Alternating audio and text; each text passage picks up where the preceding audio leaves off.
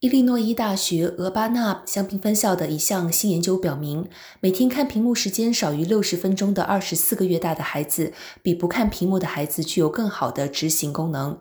此外，还发现从事日常体育活动的幼儿具有更好的执行功能。运动机能学和社区健康教授康表示，这涉及人们从事目标导向行为的能力。大学研究团队 Strong Kids 二跟踪了儿童从出生到五岁，并着眼于预测他们的饮食习惯和体重轨迹的因素。